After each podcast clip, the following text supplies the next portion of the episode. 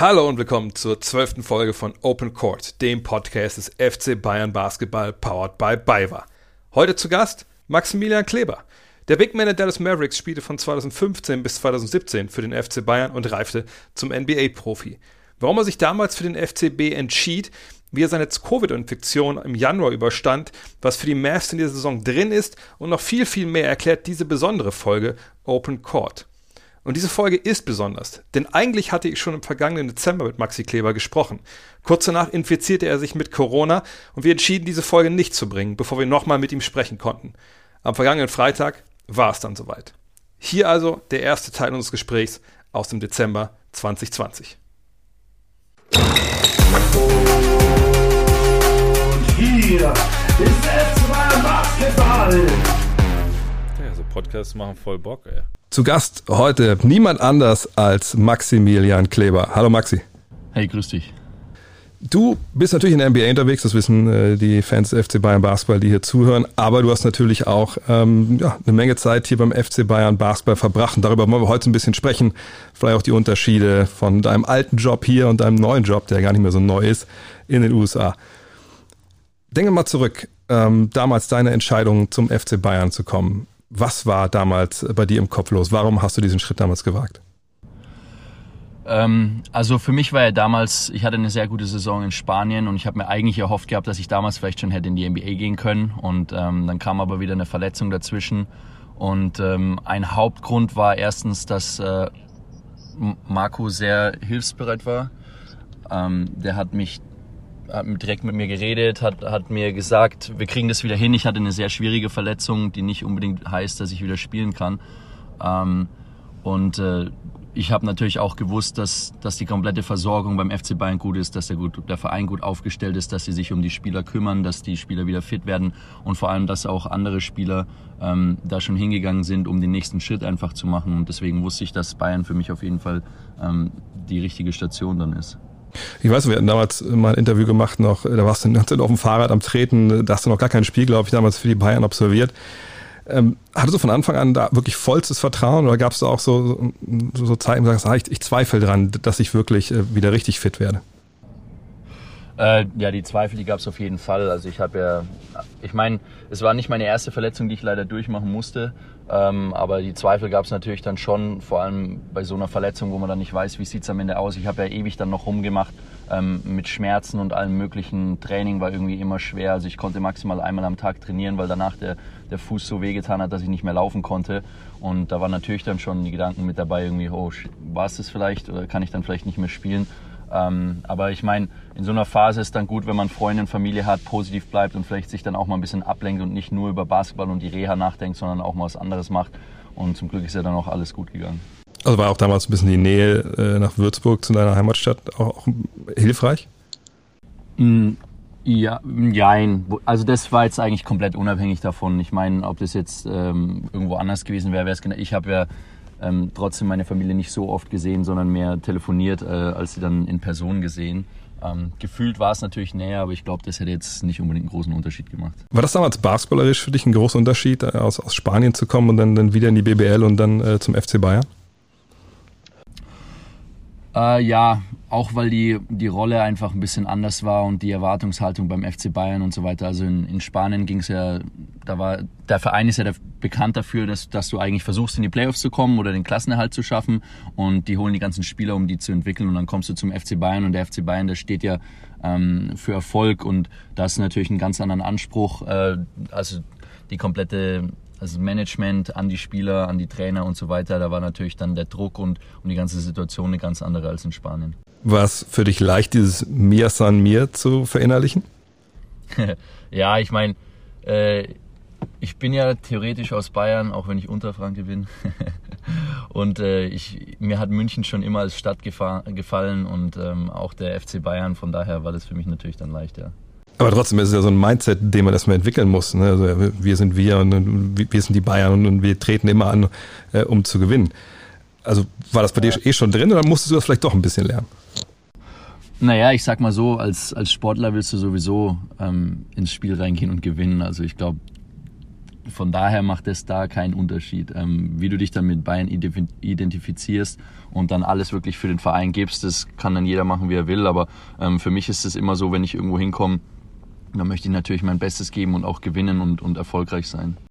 Du hast eben angesprochen, dass deine, deine Rolle sich ja geändert hatte auf dem, also nach dem Wechsel äh, zum FC Bayern. Wie hat sich denn die Rolle während deiner Zeit beim FC Bayern geändert oder hat die sich oder ist sie gleich geblieben? Äh, ich glaube, also wenn ich das jetzt beurteilen darf, kann natürlich auch jeder anders beurteilen, ähm, dann hat sich die Rolle da auch ein bisschen verändert. Ich kam ja auch am Anfang aus einer Verletzung zurück und dann äh, habe ich ein bisschen gespielt, dann wieder nicht gespielt und dann ähm, ging das so ein bisschen auf und ab mit meiner Rolle. Da war ein bisschen, also wenig Kon Konstanz drin, was halt auch der Verletzung leider geschuldet war. Und im Jahr darauf hatte ich dann auf jeden Fall, also im zweiten Jahr hatte ich dann auf jeden Fall auch nochmal eine größere Rolle und mehr Verantwortung ähm, über die ganze Saison. Also ich glaube, da hat sich dann auch nochmal, oder habe ich mich als Spielerin auch nochmal entwickelt in der Zeit. Du warst ja als, als junger Mann einer, der schon auf dem Radar der NBA war. Dann kamen diese ganzen Verletzungen und ein bisschen, bisschen äh, ja, einfach verschwunden von dem Radar, muss man ja auch sagen. Und dann beim FC Bayern, dann bist du wieder in den Fokus geraten. Gab es dann einen Punkt während deiner Zeit bei den Bayern, wo auf einmal für dich wieder klar war, okay, ähm, dieses Ziel, das, das kann ich jetzt erreichen, auch, auch ne, durch, die, durch die Hilfe, die du da bekommen hast? Äh, also für mich war es vom, ganz vom Radar verschwunden bin ich eigentlich nie. Also die haben die ganzen Scouts, die verfolgen die jungen Talente natürlich schon, auch wenn die durch Verletzungen gehen. Aber klar, äh, wenn du irgendwie die ganze Zeit verletzt bist, dann ist Interesse vielleicht nicht mehr ganz so groß oder dann kommen auch schon die nächsten jungen Spieler nach. Ähm, ich hatte ja, bevor ich nach, nach äh, zum FC Bayern gekommen bin in Spanien, ein richtig gutes Jahr, was für sehr viel Aufmerksamkeit gesorgt hat. Und es hat dann leider nicht geklappt. Ähm, beim FC Bayern war es dann für mich fast schon so, dass ich äh, in, in dem Jahr gesagt habe, okay, weißt du was, vielleicht soll es einfach nicht sein. Ähm, ich habe ich hab schon zweimal kurz davor gestanden, irgendwie den Sprung zu schaffen und es soll einfach nicht sein. Und in dem Moment habe ich halt gesagt, der FC Bayern ist ein, eine Weltklasse-Organisation, ein Top-Verein, wo ich sage, hey, ähm, weißt du, ich, ich, ich muss gar nicht mehr jetzt nach oben schauen, sondern ich bin eigentlich schon oben angelangt und habe gesagt, für mich, ich, klar, wenn es irgendwie klappen würde, würde ich mich freuen, aber ich, ich gehe jetzt nicht mehr davon aus, weil ich einfach gesagt habe, irgendwie jedes Mal, wenn ich kurz davor ist irgendwas passiert und dann habe ich mir eher so eine Einstellung gehabt von wegen, ähm, NBA muss jetzt nicht mehr unbedingt sein, ähm, ich spiele jetzt einfach mein Spiel hier und bin glücklich, so wie es ist ähm, und äh, das, das war eher so die Situation für mich, aber der FC Bayern hat mir natürlich extrem viel geholfen, ähm, was Gesundheit angeht. Ich habe so viel über meinen Körper gelernt und so viel ähm, Sachen gelernt, die mir jetzt noch helfen. Also ich, ich mache jetzt noch die Übungen täglich, ähm, um einfach fit zu bleiben. Und das sind schon so Sachen, die ich dann da mitgenommen habe. Aber das Thema NBA habe ich, muss ich sagen, beim FC Bayern eigentlich erstmal abgelegt gehabt und gesagt, hey, ich glaube, das soll einfach nicht sein, ja. Dafür gab es ja das Thema Euroleague und ich kann mir vorstellen, dass es für dich auch nochmal so ein, so, so ein Schritt war, äh, bei dem du als Spieler sicherlich auch gewachsen bist. Auf jeden Fall. Ähm, Euroleague konnte ich ja leider nicht spielen. Das war ja das erste Jahr. Im zweiten Jahr waren wir Eurocup. Ähm, da hätte ich gerne mitgespielt. Ich habe einfach nur, das war das erste Mal, ähm, dass ich da live bei den Spielen mit dabei war. Ich war zwar verletzt, aber saß auf der Bank und habe dann die Atmosphäre mitbekommen ähm, und, und auch die Energie in der ganzen Halle. Und das war für mich einfach so ein Erlebnis, wo ich gesagt habe, wow, ich möchte unbedingt ähm, hier spielen und, und gegen Euroleague-Teams antreten. Also es ist eine aufregende, geile Erfahrung. Und du, hast, spielst natürlich dann auch immer gegen die, die besten Spieler der Welt. Und während du das sagst, ich meine, hast du auch dann schon gesehen, das ist ein anderes Level. Hast du dann auch, auch gesehen, okay, ähm, also oft sagt man ja auch jungen Spielern, hey, guck dir ein paar Sachen an, lernt nochmal was, du warst ja schon relativ gestanden, aber war das wirklich ein, ganz anderes Level? Hat man es auch schon ähm, beim Dabeisitzen gemerkt? Ja, auf jeden Fall. Also für mich, ich habe ich hab beim Zuschauen gesehen, das ist ein ganz anderes Level als das, was ich gewohnt bin, was ich jemals gespielt habe. Also ähm, da hätte ich mich jetzt als, wenn du mich jetzt reingeworfen hättest, 30 Minuten, hätte ich wahrscheinlich auch nicht wirklich überzeugt. Also das ist auf jeden Fall nochmal ein ganz anderes Level, ähm, wo man sich auch, wo man erstmal hinkommen muss und, und sich hinarbeiten muss. Ähm, das ist also wie gesagt, deswegen tun sich auch viele Vereine schwer, vielleicht gleich in der ersten Saison einfach mal zu gewinnen, weil ich glaube, die verstehen gar nicht, was, was da alles dazugehört. Da Reisen, ähm, dass, dass Spieler gesund bleiben, dass sie wissen, wie man ähm, seinen Körper managt, damit man so viele Spiele machen kann und, und, und. Also da gehört ganz viel dazu. Und dann natürlich nochmal das spielerische Level, das ein ganz anderes ist.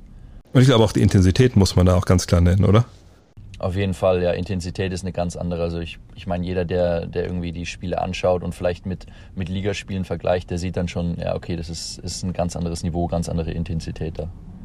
Dein jetziger Mitspieler Luka Doncic hat ja mal gesagt, also hier in der NBA ist eigentlich Scoren viel, viel leichter als in der Euroleague. Würdest du das unterschreiben, auch wenn du selber nie gespielt hast? Und, und wenn ja, woran, woran könnte das liegen?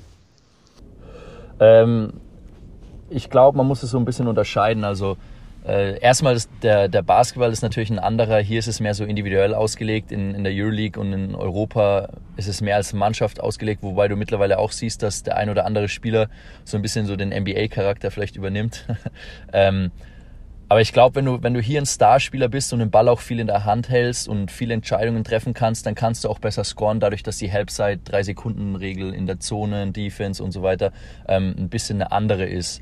Allerdings ähm, für, für Spieler jetzt wie mich, sage ich mal, Rollenspieler, du musst, du bist natürlich trotzdem noch angewiesen auf Pässe von, deine, von deinen ähm, Mitspielern und dann musst du halt die Würfe dir nehmen, die du kriegst. Aber in der Euroleague ist natürlich, oder in Europa generell, ist alles ein bisschen kompakter und enger. Das macht es natürlich schon ein bisschen schwieriger für Leute, die vielleicht ähm, zum Korb ziehen wollen. Da musst, also bist mehr auf deine Mannschaft auch angewiesen, dass die dir helfen und die richtigen Entscheidungen treffen, damit du auch scoren kannst. Hier hast du eher die Chance dadurch, dass du deinen Gegner einfach nur eins gegen eins in Anführungszeichen schlagen musst.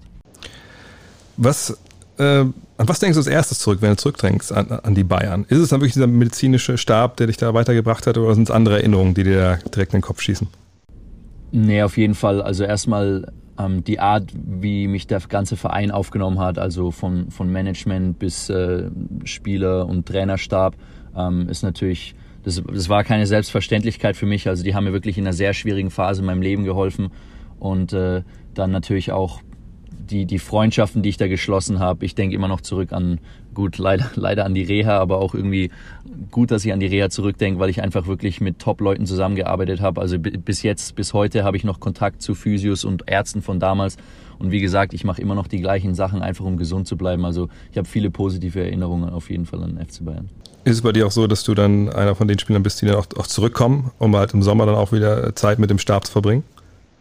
Gerne, ja. Also die letzten Jahre habe ich das immer gemacht, diesen Sommer nicht. Ähm, aber das, gut, das war Corona geschuldet. Ähm, da wollte ich jetzt irgendwie mich nicht in Gefahr geben und keinen anderen in Gefahr äh, bringen oder auch Kontakte möglichst gering halten. Ähm, aber sonst gehe ich natürlich gerne zurück und, und komme da zu Besuch.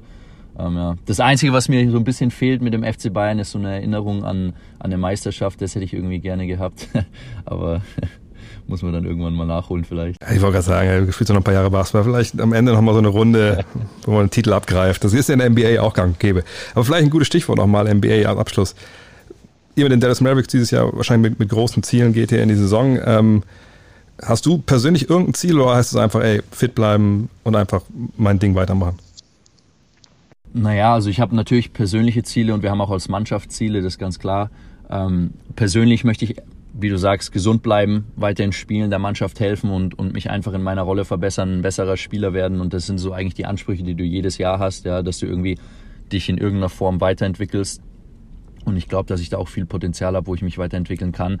Und als Mannschaft natürlich wieder die Playoffs erreichen. Und dann Playoffs ist eh ein Tagesgeschäft. Also da musst du dann gucken, wie es läuft. Ähm, wer ist bis dahin gesund? Wie hat sich vielleicht das Virus entwickelt und bla bla bla. Also da gehört dann so viel dazu. Aber ich glaube, als Mannschaft, wir haben nochmal jetzt aufgestockt. Wir haben ein bisschen aggressivere Spieler dazu bekommen, was uns letztes Jahr vielleicht so ein bisschen gefehlt hat mit James Johnson, Jay Richardson und so. Ähm, das, das könnte uns wirklich helfen und gut tun, oder hoffe ich zumindest, aber es hängt natürlich jetzt auch alles da zusammen, wie können wir das alles zusammenbringen und gut zusammenspielen. Und dann kommt natürlich auch noch dazu, dass der Westen jetzt nicht unbedingt wieder schlechter geworden ist. Also für mich gefühlt ist er nochmal deutlich besser geworden. Ähm, also es wird auf jeden Fall wieder ein Kampf um die Playoffs werden dieses Jahr im Westen. Wenn du sagst aggressive Spieler, also habt, habt ihr auch so ein paar Mir-San-Mir-Typen bekommen jetzt? ja, so, so, so ein paar Typen, die dann auch, äh, wenn es irgendwie mal eklig wird, ähm, ja, die Seite unserer Mannschaft ergreifen dann. Ja, die braucht man natürlich auch. Maximic, vielen, vielen Dank äh, für deine Zeit. Ähm, vielleicht sieht man sich ja dann demnächst mal wieder äh, in München dann, äh, wenn du hier bist. Ja. Freuen wir uns auf jeden Fall. Ja, wäre schön. Nächstes Jahr dann wieder. Genau, und dann ohne Virus. Bis dann. Super. Bis dann. Ciao. So, bis hierhin ging unser erstes Gespräch aus dem Dezember.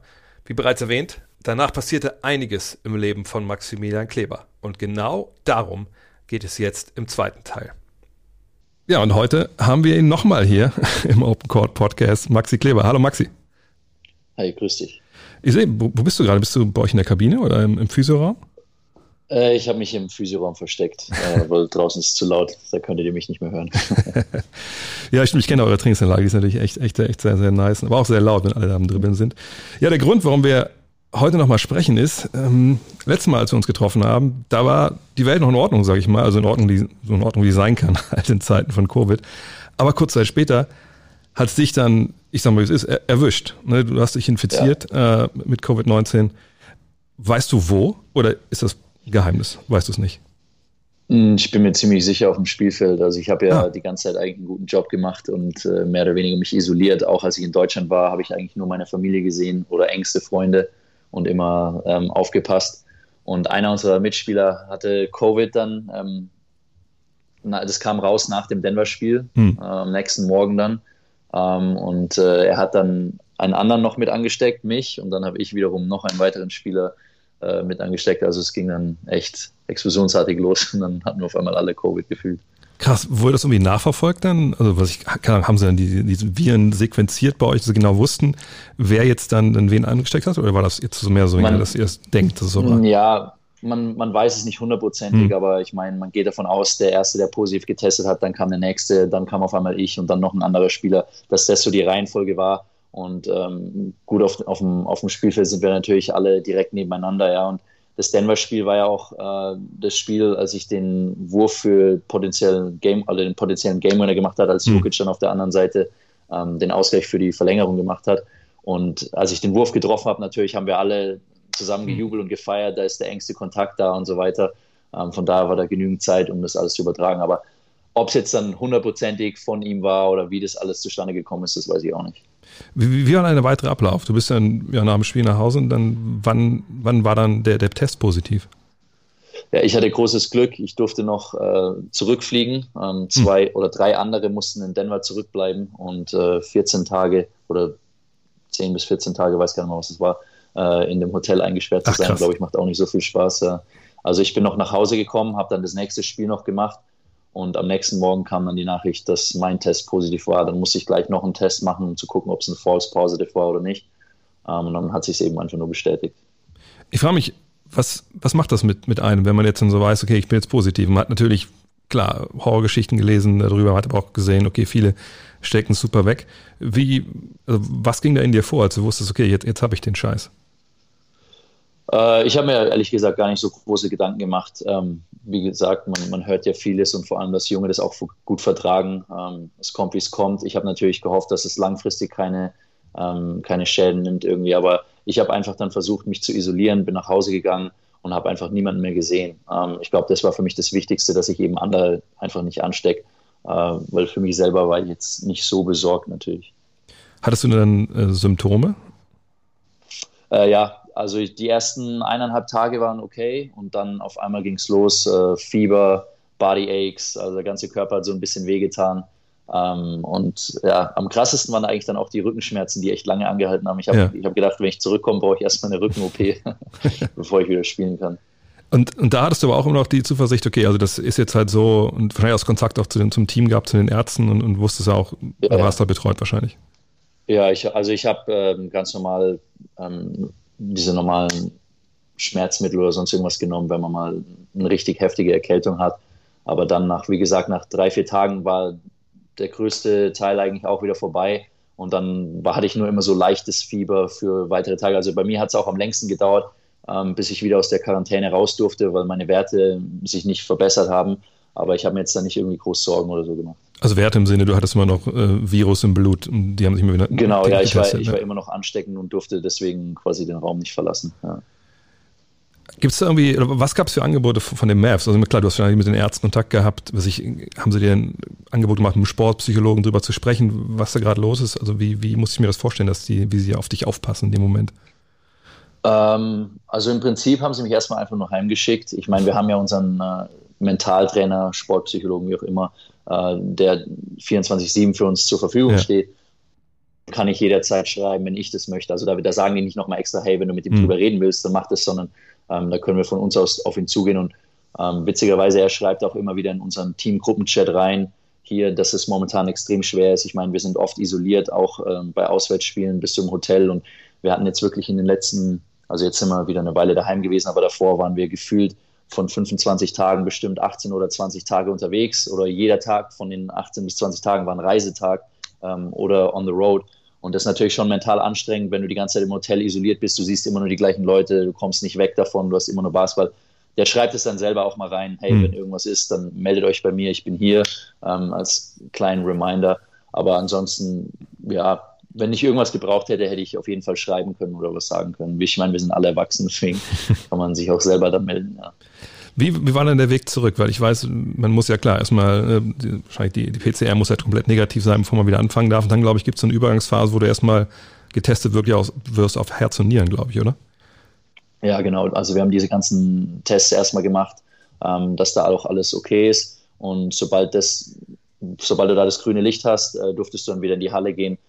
Ähm, der Weg zurück war schon recht heftig, muss man eigentlich sagen, weil wenn man drüber nachdenkt, ich war, also ich war 15 Tage zu Hause und 15 Tage, ich hatte kein Fahrrad, kein Treadmill, nichts. Also ich hatte Gewichte, äh, mit denen ich dann ein bisschen Krafttraining machen konnte, aber du konntest halt nicht wirklich dein Herz-Kreislauf-System mhm. so richtig hochfahren ähm, und laufen, joggen und alles Mögliche. Und ähm, viel Zeit bleibt dann natürlich auch nicht, dass du wieder zurückkommst. Ja? Und dann hast du ein paar Einheiten, aber das sind ähm, durch diesen kompakten ähm, äh, Spielplan, den wir momentan haben, oder dieses Jahr überhaupt generell eigentlich, ähm, hast du natürlich auch nicht so viele Teamtrainingseinheiten. Das heißt, du hast viel Individualtraining gemacht und dann vielleicht ein bisschen eins gegen eins, drei gegen drei und auf einmal ging es wieder zurück. Und das hast du natürlich dann auch im Spiel gemerkt, äh, dass deine Beine einfach nicht da waren, dass die Kondition ein bisschen gefehlt hat und diese Spritzigkeit nach zwei Wochen rumsitzen und nicht viel machen, ist es natürlich klar, dass das dann so ist. Wie lange hast du gebraucht, bis du wieder bei quasi 100 Prozent warst?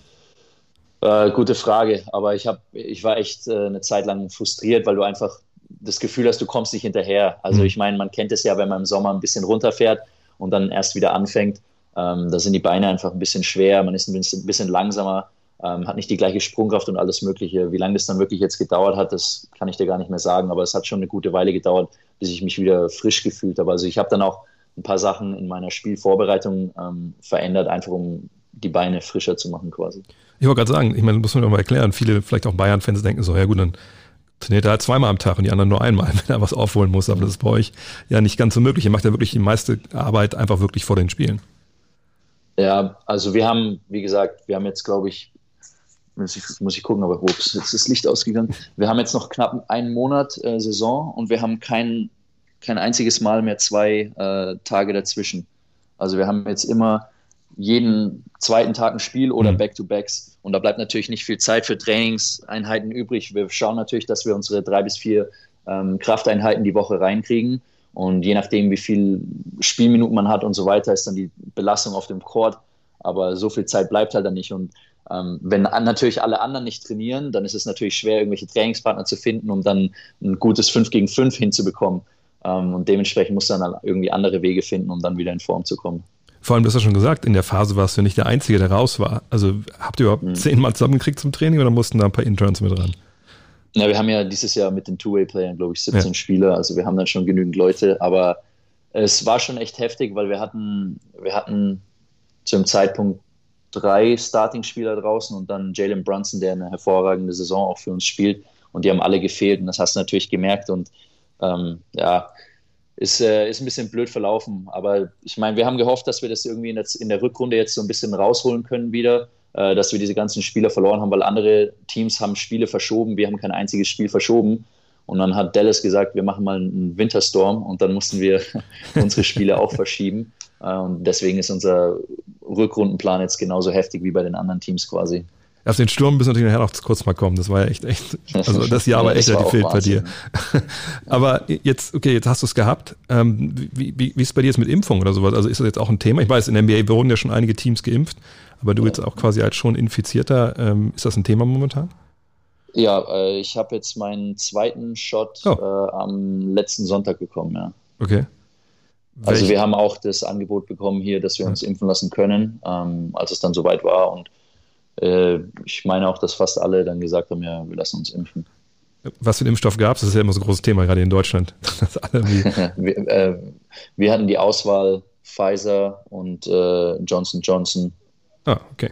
Ja. Und du hast dann Pfizer genommen, weil da zwei Schüsse Genau, genau ja. ich habe Pfizer genommen, ja. Wie ist denn, ich weiß, wir hatten gesprochen letztes Jahr, da meinst du ja so, hier ist, ist alles offen in Dallas. Also ich kann in die Clubs gehen, wenn ich will, mache ich natürlich nicht, aber mhm. so für viele gibt es ja kein Covid. Jetzt die Amerikaner impfen ja wie die Wahnsinnigen. Momentan haben sie ja sogar zu viel Impfstoff, wissen gar nicht mehr, wo sie es reinspritzen sollen, weil viele auch nicht wollen. Ja.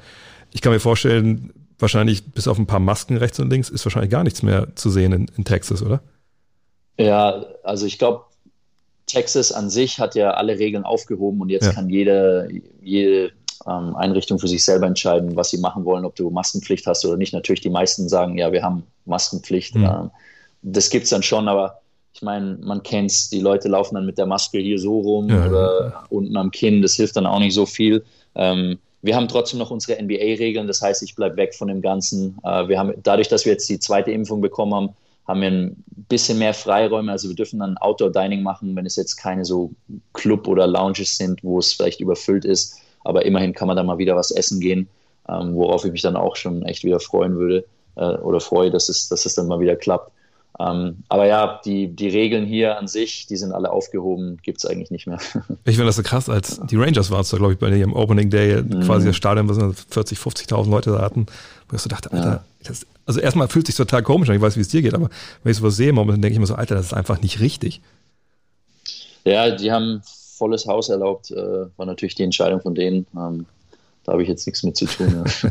Merkst du denn, dass jetzt in manchen Hallen bei euch Fans sind oder ist es dann trotzdem so ruhig, weil natürlich jetzt auch keiner steht die ganze Zeit und, und rumbrüllt, wenn da nur tausend Leute in der Halle sind?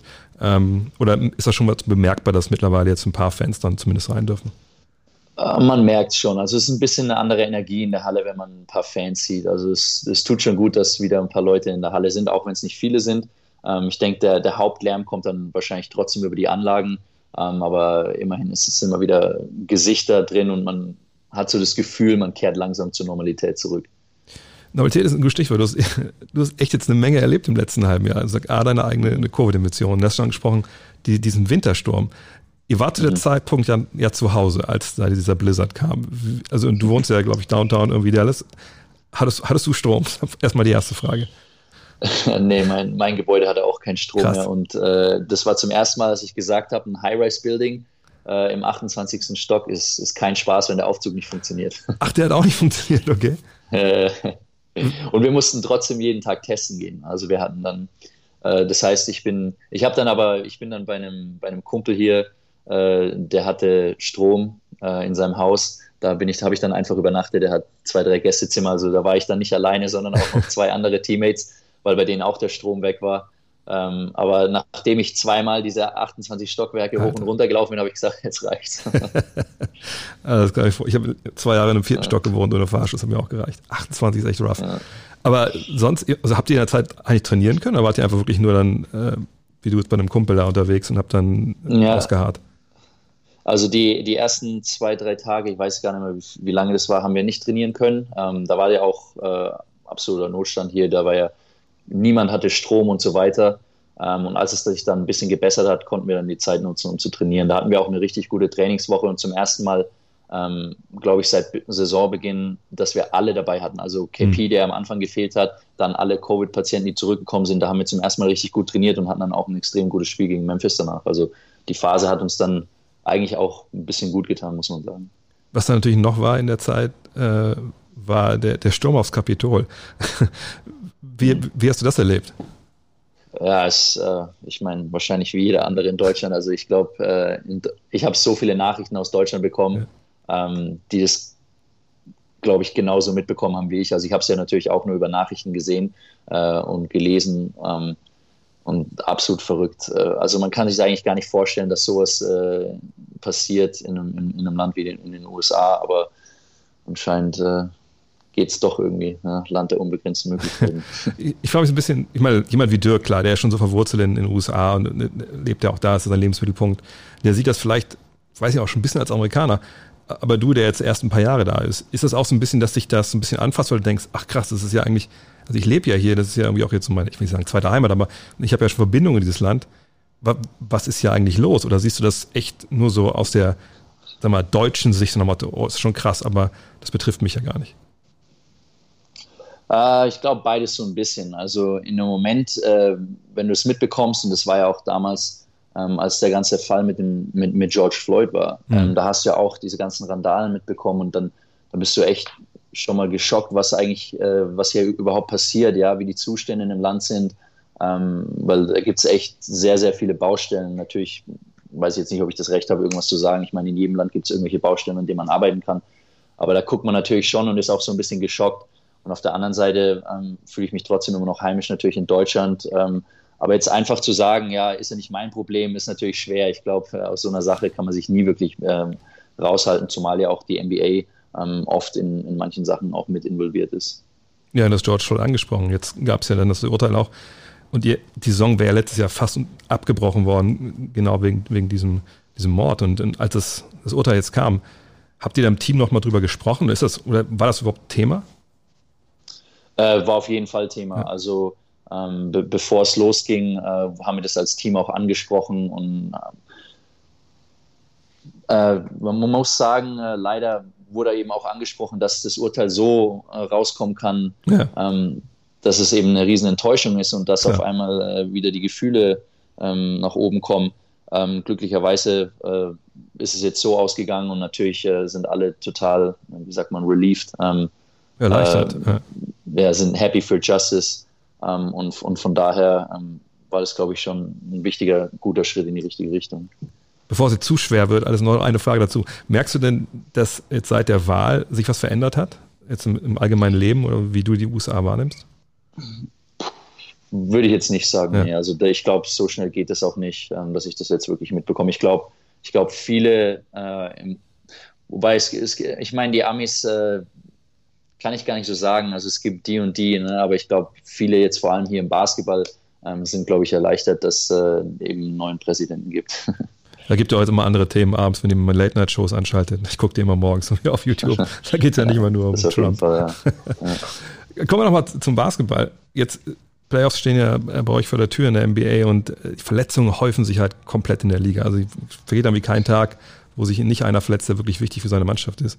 Ähm, wie geht es dir körperlich gerade? Also ist das, du hast gerade ein bisschen Rückenprobleme gehabt. Ist das auch so ein Zeichen ja, bei dir, hab, dass das einfach zu viel ja. wird gerade? Naja, der Rücken jetzt nicht unbedingt. Ähm, das war einfach eine blöde Situation. Mhm. Da bin ich drauf geflogen und ist äh, auch ordentlich geschwollen. Ähm, deswegen habe ich gestern nicht spielen können. Aber ich merke schon die ein oder andere Baustelle. Also ich hatte jetzt leider in den letzten Wochen ein paar Spiele, wo ich aussetzen musste. Ähm, auch sicherheitshalber, dass eben nichts Schlimmeres passiert. Ähm, dieser kompakte Spielplan, das merkt man einfach schon. Und, und leider passieren dann eben auch durch Ermüdung und alles mögliche kleinere Verletzungen, was, was sehr, sehr schade ist. Aber Oh, schon wieder das Licht. Bewegungsmelder in der Kabine. Das eine, nee, ich, nee, das ist ein Lichtschalter, deswegen wundert es mich, dass es einfach ausgeht. Äh, aber ja, wie gesagt, ähm, die sind hier sehr vorsichtig, wir machen viel Training, deswegen bin ich auch heute wieder in der Halle. Ich habe gestern nicht gespielt, aber heute machen wir eben präventiv viel und dann gucke ich überhaupt mal, wie ich mich bewegen kann und alles Mögliche, weil es schon wichtig ist, dass wir einfach gesund bleiben, vor allem wenn es dann eben auf die Playoffs zugeht. Ja, dieses Jahr gibt es ja diese, diese Neuerung, dieses Play-in-Tournament. Da gab es so eine Abwandlung ja mhm. in, der Bubble da in Orlando. Also vielleicht kurz erklären, Leute, die zuhören. Also dieses Jahr spielt ja der siebtplatzierte gegen den achten, der neunte gegen den zehnten. Der Sieger von 7, 8 ist auf Platz 7 in den Playoffs dabei. Der Verlierer muss dann gegen den Sieger von 9 und 10 spielen um Platz 8. Und genau da in dem Bereich bewegt ihr euch ja gerade. Gibt euch die Chance, genau. dass, dass, ihr Sechster werdet. Ist das so das große Ziel bis zum Ende der Saison, dass man da auf jeden Fall nicht rein muss? Ja, auf jeden Fall. Ähm, Platz 6 ist das Ziel. Das wurde auch schon öfter angesprochen, weil wenn man sich dann wieder den Zeitplan anguckt, ähm, ja. Saison ist zu Ende, dann hast du Play-in-Spiel, Tag, Play-in-Spiel und also Worst-Case-Szenario mhm. und dann geht es direkt in die Playoffs und du hattest überhaupt keine Zeit, ähm, dich kurz zu holen oder neu vorzubereiten und so, und so weiter. Deswegen ähm, Platz 6 ist auf jeden Fall das Ziel. Ich glaube, mit dem Spiel gestern, mit dem Sieg gegen die Lakers, sind wir jetzt erstmal gleichgezogen mit ähm, Portland, aber wir haben natürlich auch noch ein, ein straffes Programm vor uns, äh, wo wir uns auf jeden Fall noch durchbeißen müssen vorher. Wie ist denn generell die Stimmung im Team? Ist es wirklich so, wie man es vielleicht vorstellen kann, jetzt nach so einer Saison, dass man denkt, Alter, jetzt zieht sich aber langsam und hoffentlich kommen endlich mal Playoffs? Beides. Also ich glaube, in der NBA-Saison kommt immer irgendwann der Gedanke auf, puh, jetzt zieht sich langsam bei 82 Spielen, ähm, das geht schon auf die Knochen und du hast halt auch bis auf diesen kurzen All-Star-Break hast du halt auch nie die Zeit, dass du mal sagst, okay, ich will jetzt einfach mal fünf Tage Abstand davon haben und dann komme ich mhm. wieder frisch zurück. Und dann merkt man das natürlich immer irgendwie gegen Ende. Und, und Playoff ist dann eben nochmal so ein neuer Boost, ähm, wo man sagt, okay, jetzt geht's endlich los. Ja. Und ähm, da freut man sich dann natürlich drauf. Wir haben jetzt, weiß gar nicht mehr, ich glaube, wir haben noch 15 oder 14 Spiele jetzt vor uns. Ähm, also wir sind quasi schon eigentlich da, muss man sagen. Aber ihr müsst wahrscheinlich bis zum Ende durchballern. Das ist natürlich dann auch nicht, nicht ja. immer so, leider. Ähm, ja. Ist es eine schwerste Saison in der NBA bisher? Also wenn du alles und alles zusammenzählst mit äh, Spielplan, ähm, Covid etc.? Äh, ich ich glaube schon. Also ich glaube, weil es halt mental auch ein bisschen anstrengender ist dieses Jahr. Also ich möchte jetzt mich gar nicht beschweren, ja, weil hm. es gibt tausend Dinge, die, die viel schlimmer sind und anstrengend und alles Mögliche. Aber wenn wir uns jetzt auf Basketball fokussieren, ist natürlich schon anstrengend. Ähm, ich bin tendenziell sowieso ein Typ, der ähm, viel zu viel alles überdenkt und, und wenn du halt dann nicht die Chance hast, dich mal vom Basketball abzulenken und dann da, alleine daheim rumsitzt und noch mehr Zeit hast, um drüber nachzudenken, dann ähm, ist es manchmal nicht unbedingt äh, förderlich.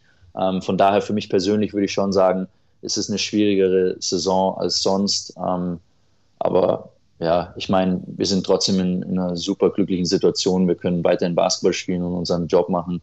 Ähm, von daher, glaube ich, darf ich mich auch gar nicht beschweren.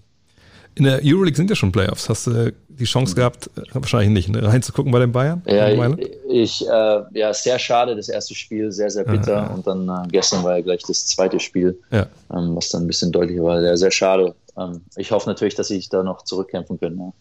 Hast du, aber hast du wirklich gesehen oder hast du nur die Highlights gesehen im Endeffekt? Nee, ich habe es ich ich nicht live angeguckt. Ja. diese letzte Szene im ersten Spiel war natürlich. Ah. Sau bitter, ja. Ist sowas schon mal passiert, dass du in so einer entscheidenden Phase, wir müssen jetzt nicht sagen, ob irgendwer einen Fehler gemacht hat, aber ist nicht mal passiert, dass du in so einer entscheidenden Phase so einen Fehler gemacht hast, dass du danach dachtest, fuck, jetzt haben wir wegen mir verloren? Ja, auf jeden Fall. äh, ich, kann, ich, kann ja auch, ich kann ja auch Beispiele geben, oh. theoretisch, oh. aber ich weiß jetzt gar nicht, ob ich das wiederholen muss. Aber ähm, so, so, Dinge passieren immer wieder mal, ja. ja, ist ein bisschen schwer zu schlafen, denke ich danach. Ähm, auf jeden Fall, ja. Wie ist es denn? Ich meine, klar, wir wissen nicht, wie lange die Mavericks in den Playoffs dabei sind. Hoffen wir mal sehr lange.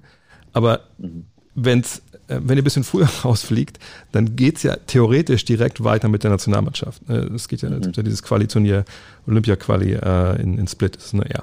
Ähm, ich meine, gibt es überhaupt eine Chance, dass du dabei bist, wenn die Mavs ein bisschen weiter spielen? Weil nach der Saison kann ich mir vorstellen, dass man einfach sagt, okay, sonst gerne Olympia, aber ey, momentan ist der Tank so leer. Ja, es ist äh, echt ein schwieriges Thema. Ich meine, wir sind natürlich im Austausch. Also ja. ähm, Henrik hat sich auch gemeldet. Wir haben uns mal ausgetauscht, wie der, wie der Zeitplan aussieht und so weiter. Ähm, dann quatscht man natürlich mit den anderen Spielern. Ich glaube, das Wichtigste ist einfach, dass man, wie sich der Körper dann auch anfühlt nach so einer Saison. Ist man gesund und alles Mögliche, weil ich meine, es ist trotzdem noch Olympia. Es ist das größte ja. Sportereignis überhaupt und, und eine Riesenehre, da dabei zu sein. Und es ist natürlich auch irgendwie ein Traum von jedem Sportler, glaube ich. Also vermute ich mal zumindest, dass man da irgendwie mal das Erlebnis mitnehmen kann. Ähm, aber ja, es ist, ist, eine gute Frage, ja, weil äh, es teilweise überschneidet sich ja auch, je nachdem, wie weit man kommt. Ähm, aber ich, also ich weiß jetzt nicht, ob wir der Favorit sind, um ins Finale zu kommen. Ähm, das kannst du dann beurteilen. aber in den Playoffs, wie gesagt, man weiß es nie. Ja. Also es ist eine verrückte Saison, wo Gesundheit eine große Rolle spielt und wenn du auf einmal irgendwie einen Fall hast, dass wegen Health Protocols irgendwelche Spieler, Starspieler raus sind, dann kann sich das Blatt auf einmal wenden und es sieht ganz anders aus. Also ich glaube, dieses Jahr könnte es interessanter als sonst werden mit den Playoffs. Ach, clever, dass, äh, interessant, dass du das sagst, weil ich denke auch, dass, wenn wir wirklich mal so einen, so einen funky Champion haben, dann ist es wahrscheinlich wirklich dieses Jahr, weil bei den ganzen mhm. Verletzungen mhm. und so, da kann echt, also ich bin echt gespannt, was passiert dieses Jahr. Ähm, abschließend muss ich dir noch, also muss ich nicht, mache ich natürlich gerne, äh, die BayWa-Schnellfragerunden Fragen äh, stellen. Und äh, die erste ist, äh, du kamst in einer vielleicht schwierigen oder sehr schwierigen Zeit in der Karriere zum FC Bayern. Was verbindest du äh, bis heute mit dem FC Bayern München? Also ich sehr viel, äh, wie sagt man, anderes Wort für, für Liebe. also die haben mich aufgenommen, ähm, ja, mit einer sehr schwierigen Verletzung und haben sich um mich gekümmert und da bin ich auch super dankbar, weil ich weiß, dass ohne den FC Bayern, ohne, also ohne Management, ohne medizinischen Staff und alles, was dahinter steckt, ähm, könnte ich jetzt wahrscheinlich kein Basketball mehr spielen. Also ich, die Fußverletzung, die ich mir damals zugezogen habe, ähm, war wirklich keine leichte. Und da bin ich natürlich extrem dankbar, ähm, dass sie mir die Chance gegeben haben, dass sie mich aufgebaut haben und, und auch die Geduld hatten, ähm, eben da mit mir das Ganze durchzuarbeiten. Zweite Frage ist, äh, du bist jetzt äh, seit vier Jahren in der NBA. Mit welchem aktuellen FC Bayern-Spieler bist du noch in Kontakt? Ähm, ehemalige oder aktuell? Also beides wahrscheinlich. Weil ich habe, man hat ja, also ich meine, ich habe ja ein paar Spieler dort gehabt, aber ähm, natürlich ähm, meine, meine beiden engsten Kontakte sind wahrscheinlich äh, Danilo und, und Paul Zipser. Oder eines da, der eine ist weg. Ist ja gut, sehr gut. Ja. äh, dann haben wir hier noch die Frage: Verbundenheit schafft Erfolg. Äh, was ist für dich und die Dallas Mavericks und den FC Bayern diese Saison möglich? Also ich glaube, der FC Bayern hat ja eine hervorragende Saison gespielt. Das hat mich wirklich gefreut, vor allem weil die auch in der Euroleague so stark waren. Und ich hoffe natürlich, wie gesagt, dass sie das irgendwie jetzt noch drehen können, ähm, auch wenn es natürlich eine schwierige Situation ist. Aber äh, ansonsten hoffe ich natürlich auf die Meisterschaft. Ähm, es freut mich immer, wenn, wenn Bayern die Trophäe hochhalten kann. Und für uns persönlich hier oder ja, gute Frage. Also erstmal, wie wir das schon diskutiert haben, Platz 6 ist, glaube ich, äh, ganz interessant, dass man einfach sicher in den Playoffs ist und ein bisschen mehr Zeit hat, um sich auf die Playoffs vorzubereiten. Und dann ist es ein Tagesgeschäft. Es ist schwer, sowas vorherzusehen. Ja, genau, haben es gerade schon gesagt, vor allem mit dieser Saison. Maxi, dann ja. wünsche ich dir nochmal zum zweiten Mal für diesen Podcast äh, vielen, vielen Dank für deine Zeit. Ähm, ja, bleib gesund, auf jeden Fall das Wichtigste. Dankeschön, auch in, in, Richtung äh, Nationalmannschaft. Und dann äh, ja, sprechen wir uns vielleicht, wenn ihr euch qualifiziert habt für, für Tokio. Das wäre noch, Sehr gerne. Noch gut. In Sehr diesem gerne. Sinne. Bis dann. Alles klar, mach's gut. Das war sie, die zwölfte Folge von Open Court, powered by BayWa. Danke nochmal an Maximilian Kleber, dass er sich gleich zweimal für uns Zeit genommen hat. Wenn euch diese Episode gefallen hat, lasst uns auch gerne eine Rezension da, zum Beispiel bei Apple Music. Empfehlt den Podcast weiter. Und falls ihr euch ein bestimmtes Thema oder einen bestimmten Gesprächspartner wünscht, schickt uns doch gern eure Anregungen an opencourt.fcbayern.com. Vielen Dank für eure Zeit und bis zum nächsten Mal.